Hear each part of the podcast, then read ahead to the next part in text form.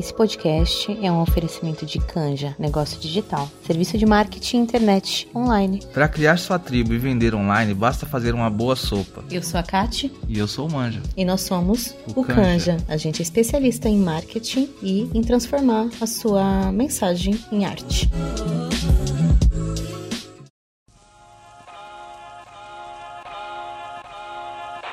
Está começando mais um podcast de Significados. E hoje a gente vai falar sobre o tal do dedo podre. Já escutou alguém falar? Nossa, fulano tem dedo podre. Ela só escolhe pessoa escrota que vai zoar ela, que não gosta dela. Ou eu tenho dedo podre.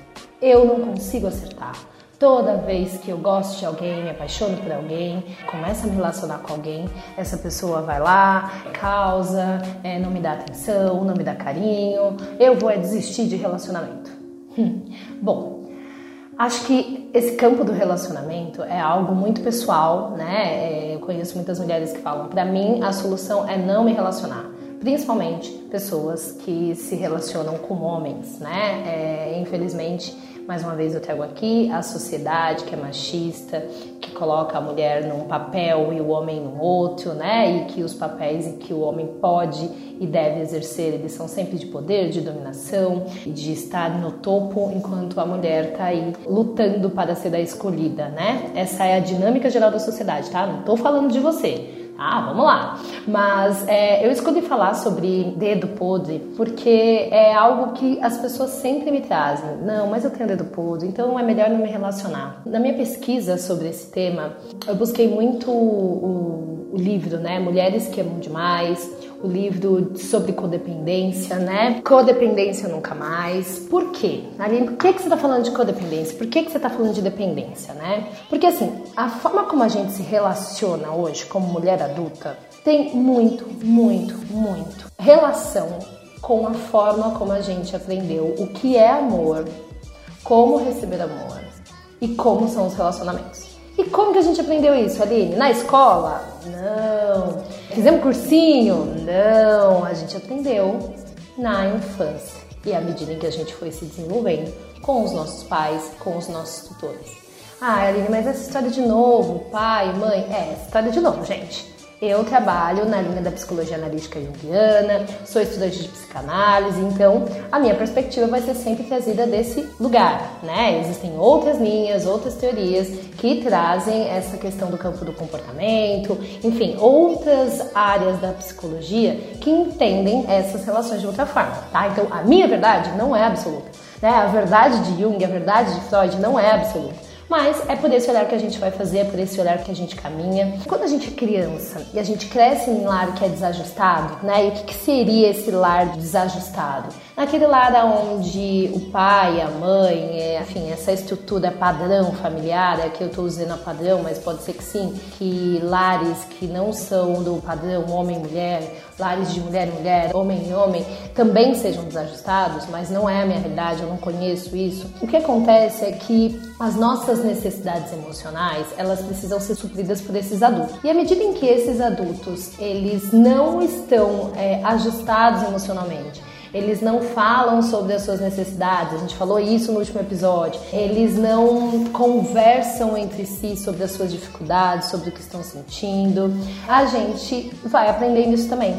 E aí a gente não tem as nossas necessidades emocionais satisfeitas.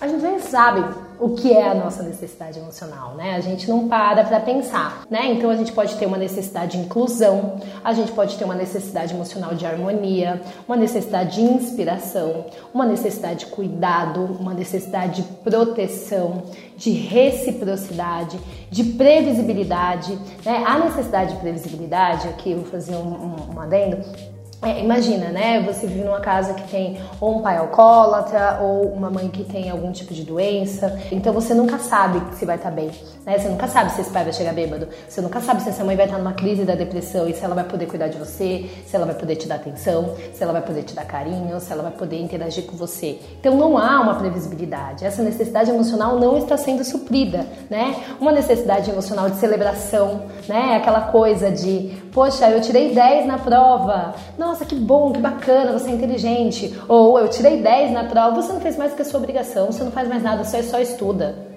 Né? Percebe como que essa pessoa que precisa ser suprida com relação à questão de celebração, que viveu nesse lar onde tudo que ela fazia não faz mais que a sua obrigação, ah, você só faz isso, mas não, nossa, mas tirou nove? Como assim tirou nove? O tempo todo só sendo apontada dos seus erros, ela não tem essa necessidade de celebrar suprida. Como que ela agora, enquanto adulta, vai conseguir celebrar as suas conquistas, celebrar as suas características sozinha, né?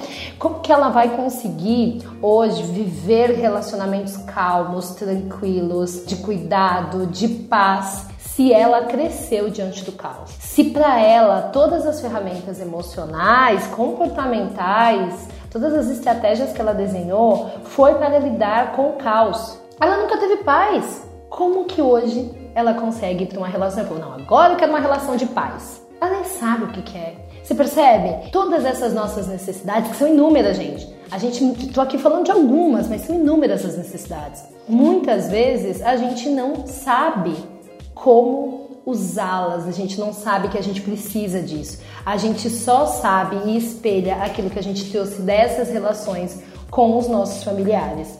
E por isso que muitas vezes a gente acha que a questão é o dedo que é podre, é a falta de sorte né? Ou não é porque eu não é porque eu não sou magra.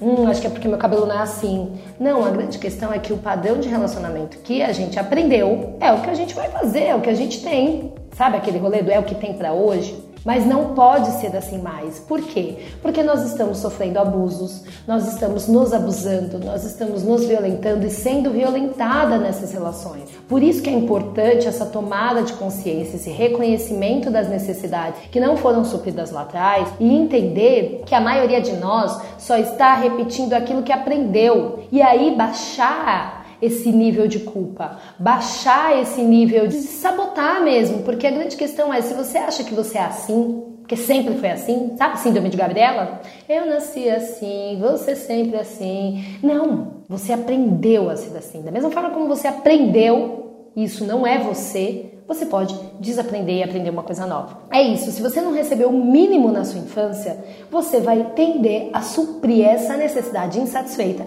através de outra pessoa. Então, se eu não recebi paz, tranquilidade, intimidade, celebração, amor, cuidado. Se eu não recebi nada disso, eu preciso buscar alguém que me entregue isso. E aí é muito do que a gente fala sobre essa questão da gente buscar o pai, né, nas outras relações, buscar a mãe, né, no caso do homem busca a mãe nas outras relações, porque a gente tá ali tentando recriar aquela situação da infância que não deu certo a gente quer preencher esse espaço que está vazio, que não foi colocado a gente nem sabe do que. Se a gente teve a necessidade de cuidado, de carinho, de atenção que não foi suprida, a gente tende a buscar homens que são aparentemente, né, carentes, tal, para que a gente possa fazer isso pelo outro, né? Então a gente acaba se tornando uma pessoa super atenciosa, a gente acaba se tornando essa pessoa extremamente cuidadora, para a gente ver se a gente supre isso. Então, a gente não recebeu. Então eu vou lá e vejo, peraí, será que se eu fizer isso pelo outro, ele me dá também? O que acontece é que o outro vai lá e caga, não dá. Porque na verdade, o outro não tá nem sabendo de quais são as nossas dinâmicas emocionais. Ele tem a dele. Ele tá vivendo outro rolê, outro problema, outras questões, né? Vem aí com uma história emocional totalmente diferente. Mas a gente não, a gente lá no nosso inconsciente tá indo para essa relação, escolhendo, né, essas pessoas que são aparentemente os melhores dos nossos focos pra gente ressignificar aquilo, só que sem consciência, na dor, na repetição daquela mesma dinâmica infantil. Peraí, eu não consegui transformar o meu pai num homem amável, cuidadoso, afetuoso, atencioso. Eu não consegui. Eu falhei. Eu não sou digna de amor, né? Afinal, o grande pai, a grande mãe, essas pessoas maravilhosas, espetaculares, que deveriam, acima de tudo, me amar e, e, e, me dar tudo, eu não consegui, eu falhei. Eu reajo fortemente a esse tipo de homem. E estamos falando de mulher, né? Que é heterossexual. Mas eu reajo a esse tipo e esse perfil de pessoa. Porque ele é uma pessoa mais familiar, é uma pessoa que é inacessível, né? É uma pessoa que, mais uma vez, eu vou tentar transformar.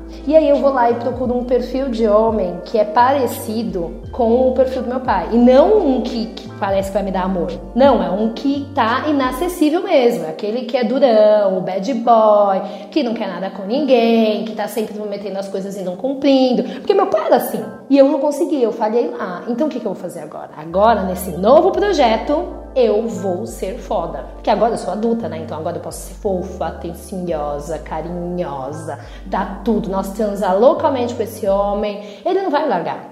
E aí eu provo para mim mesmo que eu sou boa, porque eu conquistei, eu conquistei a grande dificuldade da minha vida. Mas o que que acontece? É aí que a gente fala do dedo podre, né? É aí que você fala, puta, eu tenho dedo podre. A grande questão é que a gente está recriando essa dinâmica com novas pessoas, em novas relações, mas o tempo todo tentando consertar alguém para receber amor, tentando consertar alguém para ser amada. A grande questão é que a gente, meu, a gente não vai viver nessa eterna obra. A gente não é capaz de consertar ninguém. A gente não é capaz de transformar o, o sapo em príncipe. Isso nem existe.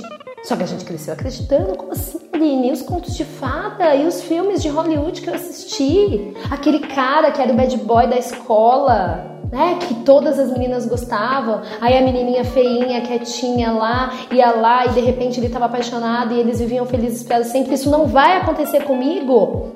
Desculpa te dizer, muito provavelmente não. Sabe por quê? Muito provavelmente não.